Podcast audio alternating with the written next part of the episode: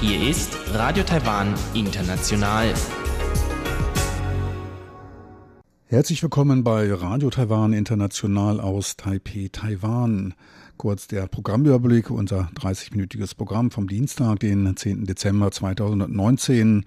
Wir beginnen mit den Nachrichten des Tages, danach die Business News. Dort geht es um die Trendwende bei den Exporten im Monat November. Danach folgen die Schlagzeilen der Woche. Das heutige Thema ist der 40. Jahrestag des Formosa-Zwischenfalls, der von vielen als Wendepunkt hin zur Demokratisierung Taiwans gesehen wird. Soweit der erste Überblick und nun zu den Nachrichten.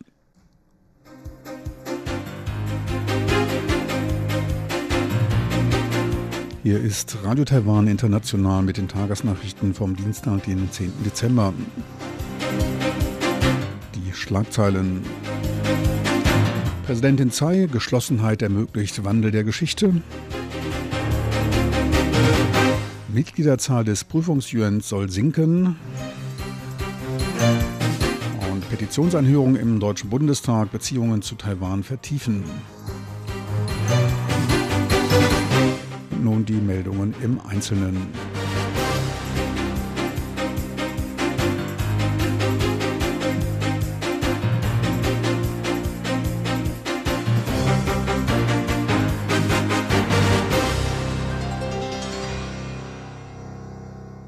Präsidentin Tsai Ing-wen appellierte am heutigen Internationalen Tag der Menschenrechte an die Bürger, nicht die Verantwortung für den Schutz und die Unterstützung der Demokratie zu vergessen. Präsidentin Tsai machte ihre Aussage bei der Verleihung des von Taiwans Demokratiestiftung vergebenen asiatischen demokratischen Menschenrechtspreises. Um uns herum gibt es weiter viele Länder oder Regionen, die sich nicht auf dem Weg der Demokratisierung befinden. Weiter gibt es viele Menschen, die Demokratie, Freiheit und Menschenrechte anstreben, aber durch autoritäre Regierungen unterdrückt und niedergeschlagen werden. Wir Taiwaner, für die Demokratie so selbstverständlich ist wie das Atmen, wir dürfen nicht vergessen, dass der Schutz der Demokratie unsere Verantwortung und die Unterstützung der Demokratie unsere Überzeugung ist. 支持民主是我们的信念。Präsidentin Tsai betonte, dass die Geschichte bewiesen habe, dass die Demokratie am widerstandsfähigsten, kohärentesten und am fähigsten sei, Streitigkeiten zu belegen. Unterschiedliche Meinungen, die in unterschiedlichen Parteien zum Ausdruck kommen, sind das Wertzuschätzende an Taiwans Demokratie. Der diesjährige Menschenrechtspreis ging an das Diplomatie-Trainingsprogramm für Bürger DTP in Sydney, Australien, welches Menschenrechtsinitiativen ausbildet und schult. Das Parlament verabschiedete am heutigen Dienstag eine Gesetzesänderung, mit der die Zahl der Mitglieder des Prüfungs-UN von 19 auf 7 bis 9 Personen als auch die Laufzeit des Mandats von 6 auf 4 Jahre reduziert werden soll. Gleichzeitig werden die Qualifikationsanforderungen an die Kandidaten erhöht. Während der Amtszeit ist zudem keine Arbeitsaufnahme in China erlaubt. Der Prüfungsjury als eine der fünf Gewalten der Regierung ist für die Anstellung von Beamten, für die Bewertung der erbrachten Leistungen und für deren Gehälter und Pensionen verantwortlich. Der Generalsekretär des Prüfungsjuans Li Zhixuan lehnte die gemachten Gesetzesänderungen ab. Die massive Reduzierung der Mitgliederzahl als auch die verkürzte Amtszeit werde sich negativ auf die zukünftige Arbeit des Prüfungsjuan niederschlagen, was man bedauere. Die dem Deutschen Bundestag eingereichte Petition zur Aufnahme diplomatischer Beziehungen mit der Republik China, Taiwans offizielle Bezeichnung, wurde abgelehnt. Dies gab Petra Siegmund, zuständig für Ostasien, Südostasien und den Pazifikraum im Auswärtigen Amt, gestern bei der öffentlichen Anhörung bekannt. Sie verwies auf die seit 1972 bestehenden diplomatischen Beziehungen der BRD mit der Volksrepublik China. Deutschland erkenne die Volksrepublik China als den legitimen Vertreter Chinas an. Es bestimmt finden keine Absichten, dies zu ändern. Im Rahmen der von Deutschland verfolgten Ein-China-Politik seien diplomatische Beziehungen mit Taiwan daher nicht möglich, sagte Petra Siegmund. Bei der Eröffnung ihrer Rede lobte sie Taiwans lebendige Demokratie, den Schutz der Menschenrechte und der freien Rede. Die Beziehungen zwischen Taiwan und Deutschland könnten ihrer Meinung nach als Wertepartnerschaft bezeichnet werden, da beide Seiten Demokratie und Freiheit schätzten. Der bestehende stetige Austausch in den Bereichen Wirtschaft und Handel, Kultur und im akademischen Bereich werde geschätzt. Man plane die Beziehungen zu Taiwan auszubauen. Anlass der Petition ist laut ihrem Initiator Michael Kreuzberg zu verhindern, dass das autokratische China Taiwans Demokratie in Beschlag nehme. Er betrachtete es als moralische Verpflichtung der westlichen Länder, die Sicherheit Taiwans zu gewährleisten. Der Petitionsausschuss des Parlaments wird als nächstes darüber entscheiden, ob die Petition in einer Bundestagssitzung diskutiert wird. Der gemeinsam von Taiwan und den USA im Juni ins All lancierte Satellit Formosat 7 begann mit dem Download von Beobachtungsdaten der Atmosphäre. Die erste Datenreihe umfasst die vom Oktober bis zum 8. Dezember gesammelten Beobachtungen, die ab dem 23. Dezember von meteorologischen Forschungsstationen abgerufen werden können. Die Daten stehen auf den Servern des Datenanalysezentrums Taiwans TACC bereit, teilte das Nationale Raumfahrtforschungszentrum mit.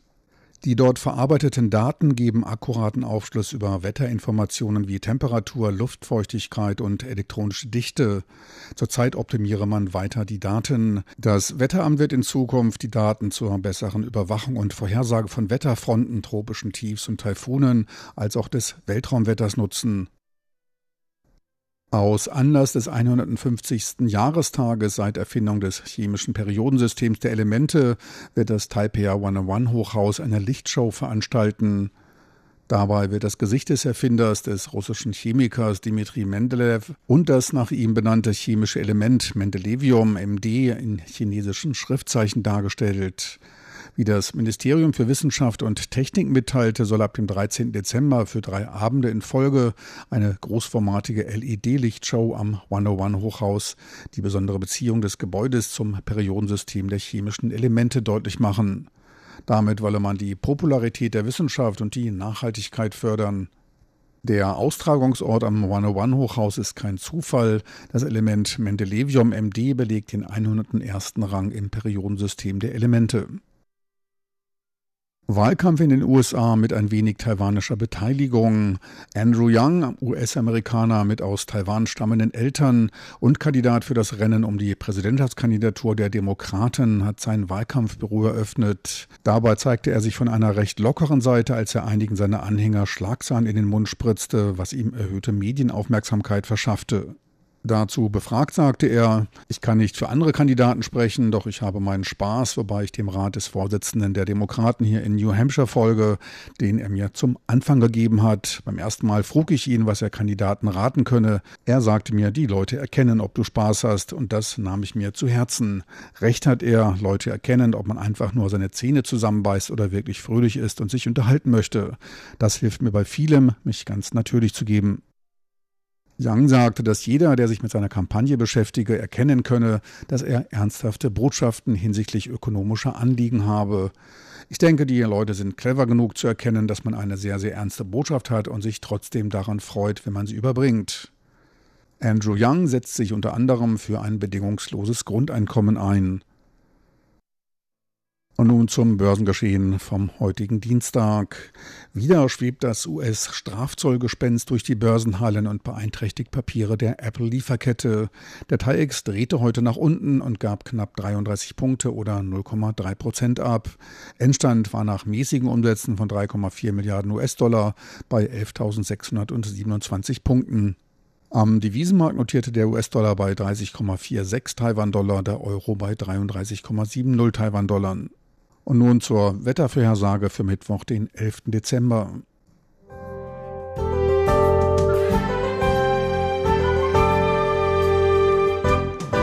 Das Wetter. In der Nacht zum Mittwoch liegt die Nordhälfte unter einer Wolkendecke. Dabei kommt es an der Küste zu Niederschlägen. Der Süden klar und trocken. Dort wird es mit Tiefstwerten von 15 Grad Celsius allerdings am kühlsten. Sonst können es bis zu 18 Grad Celsius werden.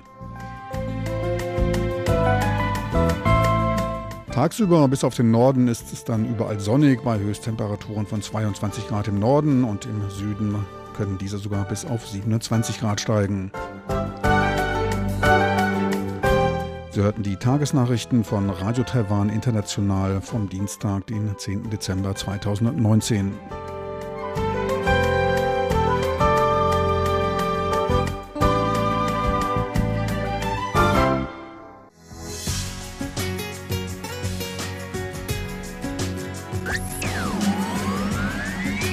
Radio Taiwan, international aus Taipeh.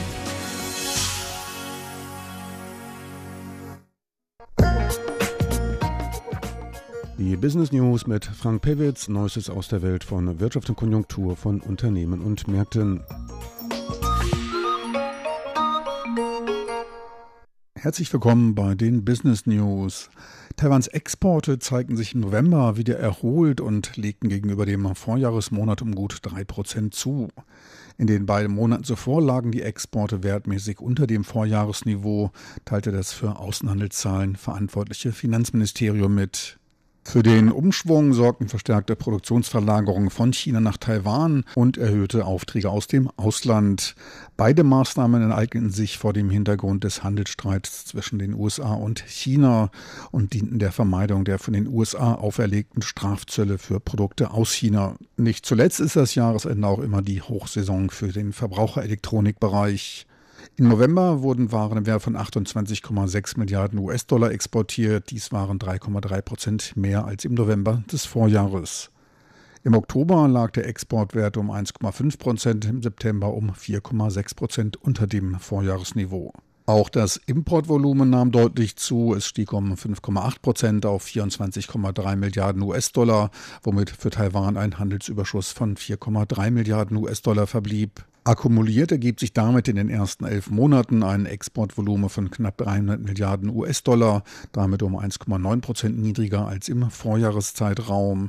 Die Importe gaben mit knapp einem Prozent Rückgang nicht so stark nach und beliefen sich auf knapp 259 Milliarden US-Dollar.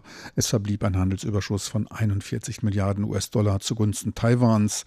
Dies waren 3,6 Milliarden US-Dollar weniger als im Vorjahreszeitraum. Taiwans wirtschaftliche Hauptstandbeine beim Export, der Elektroniksektor und der Halbleiterbereich trugen mit 37 Prozent bzw. 33,4 Prozent der Exporte im November bei. Zusammen gut 70 Prozent der gesamten Exporte, was die Bedeutung dieser Bereiche für Taiwans Wirtschaft herausstreicht. Elektronikkomponenten wurden im Wert von 10,6 Milliarden US-Dollar exportiert. Bei den Halbleitern waren es 9,5 Milliarden US-Dollar, ein Anstieg von gut 10 bzw. knapp 13 Prozent im Vergleich zum Vorjahresmonat. In der Informations- und Kommunikationsindustrie fiel der Anstieg mit 22,7 Prozent auf 4 Milliarden US-Dollar prozentual deutlich stärker aus. Auch die Optoelektronik zeigte sich erholt und konnte ihre Exporte um 8,6 Prozent auf 987 Millionen US-Dollar steigern. Der Anstieg beruht auf einer stärkeren Nachfrage nach Kameralinsen und Flachbildschirmen. Ein Teil des Anstiegs war auf zunehmende Nachfrage wegen der kommenden Feiertage zurückzuführen. Ausländische Auftraggeber begannen wegen des Ende Januar stattfindenden chinesischen Neujahres mit dem Aufbau ihrer Lagerbestände für höherwertige technische Geräte. Für weiteren Auftrieb sorgte die Einführung von 5G und die Nachfrage nach hochleistungsfähigen Computern. Die Auswirkungen des US-China-Handelsstreites ist allerdings für die traditionellen Industrien spürbar. Dort fielen die Rohstoffpreise, was für niedrigere Exporte sorgte. Die Exporte von Rohmetallen, Kunststoffen und Gummi und Maschinen sanken um etwa 6,5 Prozent, der Absatz von Chemieprodukten sogar um 12,2 Prozent. Bei regionaler Betrachtung sind China und Hongkong weiter der größte Absatzmarkt für Taiwans Wirtschaft. Die Exporte lagen im November um 8 Prozent über dem Vorjahresniveau bei 12,4 Milliarden US-Dollar. Damit hatten sie einen über 43-prozentigen Anteil an den Gesamtexporten. Zweitgrößte Absatzregion sind die Asienländer mit knapp 4,4 Milliarden US-Dollar an Exporten, allerdings um 10,8 Prozent niedriger als im Vorjahr.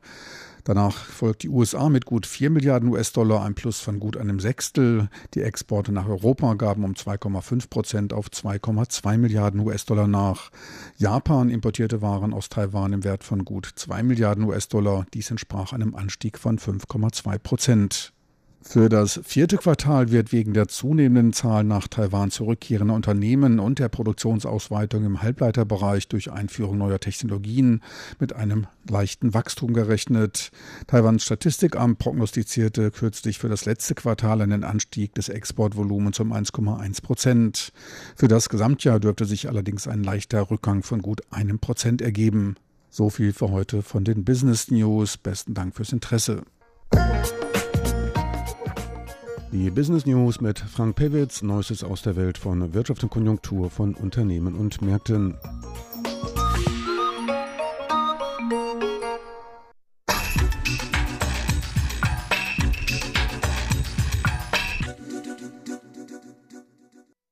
Weiter geht's nun mit den Schlagzeilen der Woche. Dort geht's um den 40. Jahrestag des Formosa-Zwischenfalles oder auch Meili-Dao-Zwischenfalles genannt, der von vielen als bedeutender Wendepunkt auf dem Weg zur Demokratisierung in Taiwan betrachtet wird.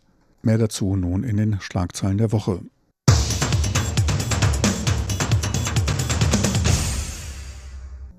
Herzlich willkommen, liebe Hörerinnen und Hörer, zu unserer Sendung Schlagzeilen der Woche. Am Mikrofon begrüßen Sie Sebastian Hambach und Chobi Hui.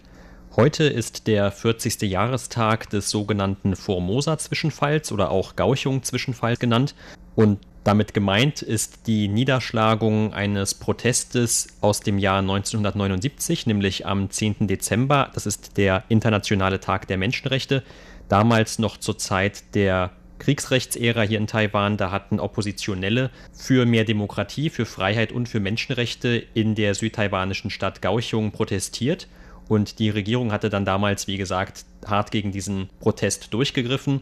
Und es kam zu einer gewaltsamen Auseinandersetzung zwischen Demonstranten und Polizisten. Und im Anschluss wurden viele führende Oppositionspolitiker damals verhaftet. Und zu diesem Anlass, zu diesem 40. Jahrestag, da kamen gestern bereits mehrere Beteiligte von damals zu einer Erinnerungsfeier zusammen im Grand Hotel in Taipei und dieser sogenannte Formosa-Zwischenfall oder Gauchung-Zwischenfall gilt heute als sehr bedeutsam für Taiwans Weg zur Demokratie, aber auch zum Beispiel für die jetzige Regierungspartei DPP, die etwa sieben Jahre später gegründet wurde und dann auch damals die erste richtige Oppositionspartei in Taiwan war.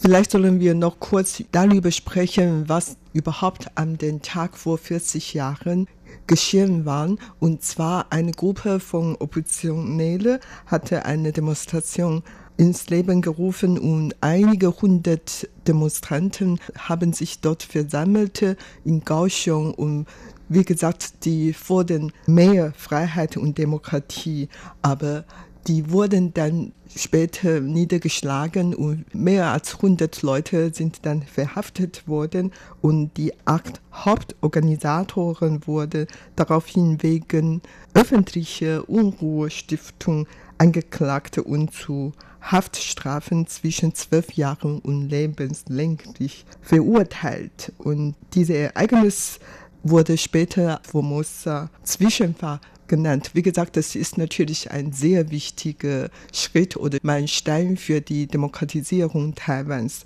Und das hat dann später, wie gesagt, auch dazu geführt, dass Taiwan dann langsam demokratisiert worden ist und auch die DPP wurden später von den meisten anführenden Oppositionelle gegründet und diese Leute hatten später auf der taiwanischen politischen Szene wirklich wichtige Rolle gespielt oder spielen immer weiter noch eine wichtige Rolle. Und daher, das ist natürlich dann ein wichtiger Tag eigentlich heute für die Demokratisierung Taiwans. Und bei der Demokratisierungsprozess hat zwar kein so richtig Blut gegossen, allerdings, wie gesagt, viele von diesen anführenden Oppositionellen waren lang im Gefängnis gesessen und die hatten dann natürlich dann später entlassen wurden, vor allen Dingen nachdem Li Denghui, der Politiker Li Denghui, an die Macht gekommen ist und dann zu Taiwans Präsident gewählt worden ist, dann werden diese alle dann freigelassen und rehabilitiert. Allerdings diese Geschichte gilt wirklich als ein der wichtigsten Ereignisse oder Vorfallen in der Demokratisierungsgeschichte Taiwans. Genau, und warum war das Ganze so wichtig? Also damals im Jahr 1979, da war in Taiwan, wie gesagt, noch diese Zeit des weißen Terrors, wie sie auch genannt wird, oder diese Kriegsrechtsära. Und damals hatte eben die Kuomintang als Einparteienstaat autoritär in Taiwan regiert. Das heißt, es durfte damals zum Beispiel auch keine neue Partei gegründet werden. Das war auch einer der Punkte, den die Demonstranten damals beklagt haben. Also sie haben das Recht gefordert, dass auch neue Parteien gegründet werden dürfen. Und es gab, obwohl es eben keine Parteien damals gab, keine richtigen Oppositionsparteien gab, eben doch den Wunsch von vielen Taiwanern, sich politisch zu organisieren, aber das war eben fast nicht möglich. Und das, was damals möglich war, das war, dass die Oppositionellen verschiedene Zeitschriften gegründet haben, über die dann zum Beispiel auch anders gesprochen wurde als in den normalen Medien, denn auch die normalen Medien, die Zeitungen, die wurden alle von der Regierung kontrolliert und über diese Zeitschriften konnten dann eben auch andere Gedanken oder andere auch teilweise politische Stellungnahmen veröffentlicht werden. Allerdings hat die Regierung natürlich auch aufgrund der bestehenden Zensur immer versucht, diese Zeitung dann wieder aus den Geschäften zu nehmen oder komplett eben zu schließen und zu verbannen. Und deshalb hat man diese Situation in den 70er und auch noch 80er Jahren in Taiwan, dass diese Zeitschriften ständig neu entstehen oder auch neue Herausgeber entstehen und äh, auch ständig ihren Namen ändern. Und der Zwischenfall heißt deshalb Formosa-Zwischenfall, weil eben eine dieser Zeitschriften die an diesem Protest maßgeblich beteiligt war. Das war die Zeitschrift Formosa oder Meilidao auf Chinesisch. Und diese Zeitschrift hatte vielleicht noch etwas mehr gemacht als ihre Vorgänger oder andere Zeitschriften. Sie wollte nämlich diese Oppositionskräfte in Taiwan auch politisch bündeln, indem sie verschiedene Büros in ganz Taiwan gegründet hatte.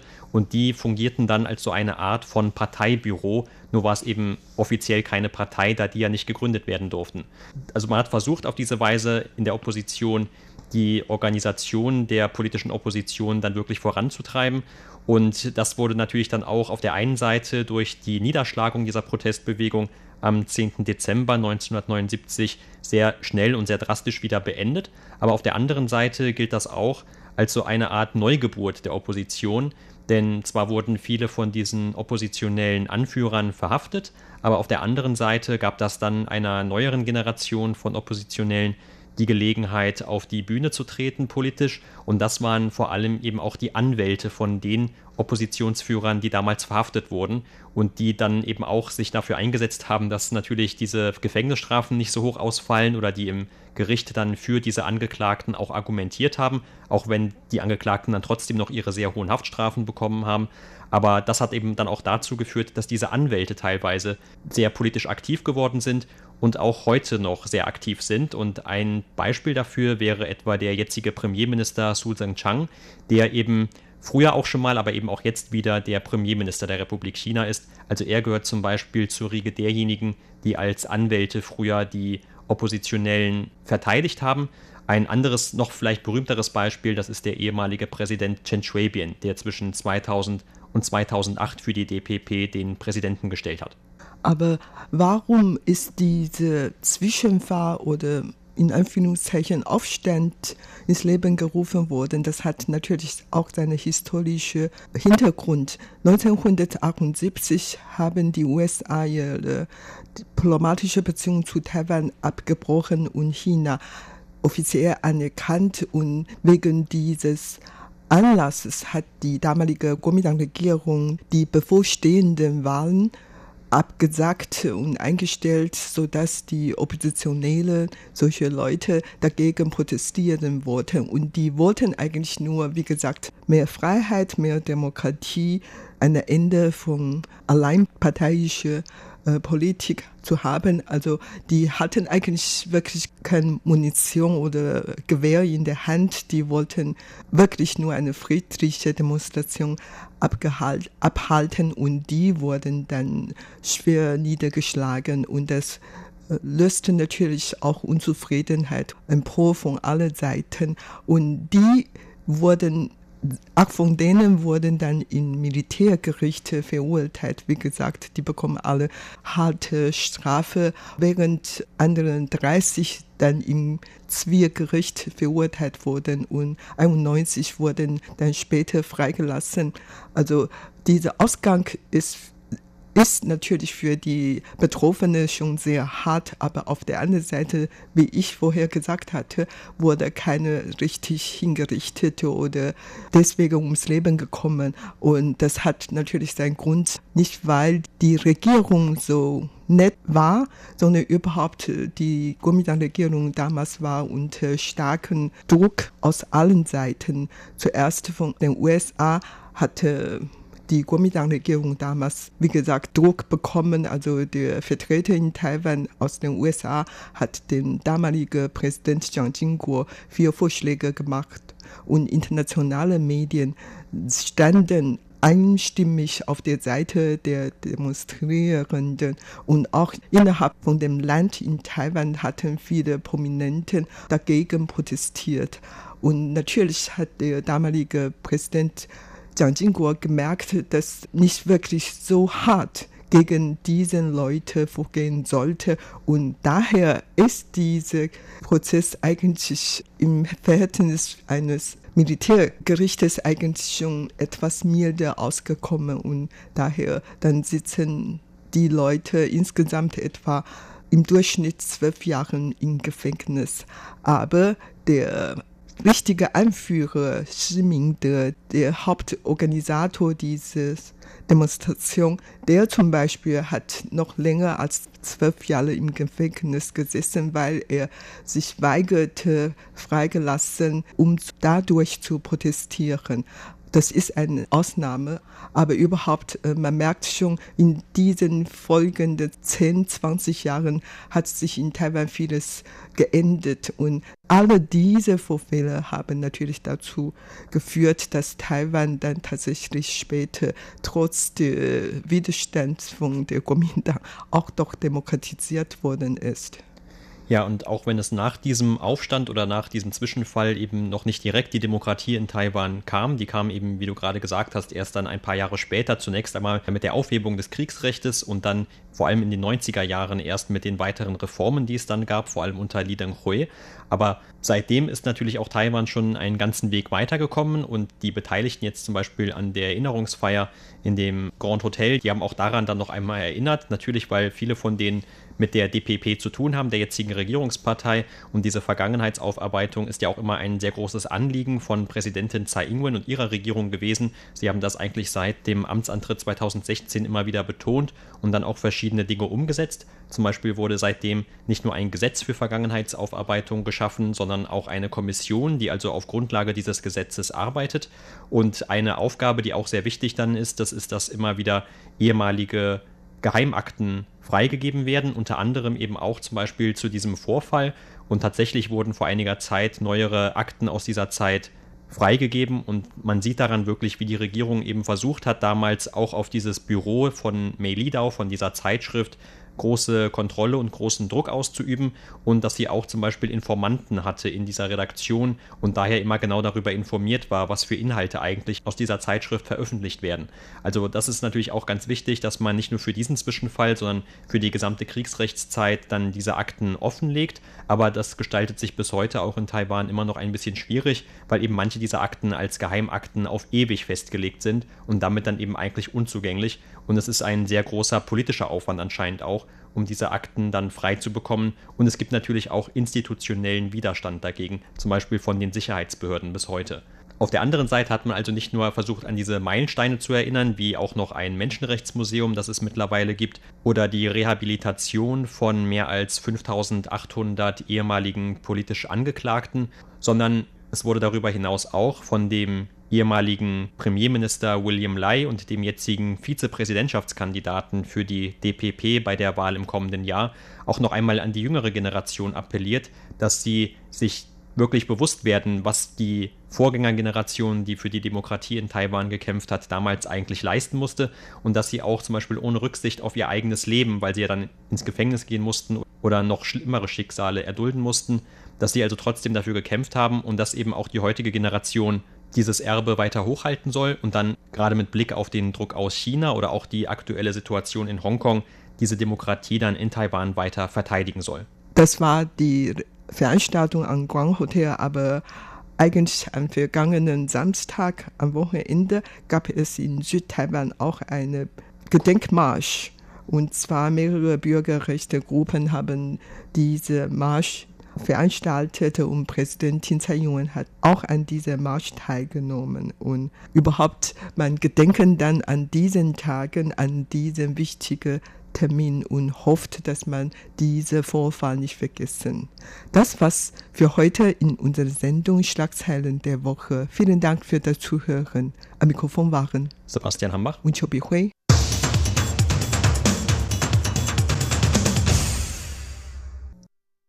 Meine lieben Zuhörer, so viel für heute vom Dienstag, den 10. Dezember 2019. Mir bleibt noch darauf hinzuweisen, dass diese Sendung als auch andere online abrufbar sind. Einfach in Ihren Browser de.rti.org.tv eintippen. Schön, dass Sie reingehört haben. Ich hoffe, Sie bald wieder begrüßen zu können. Bis dahin, tschüss und alles Gute von Ihrem Team von Radio Taiwan International.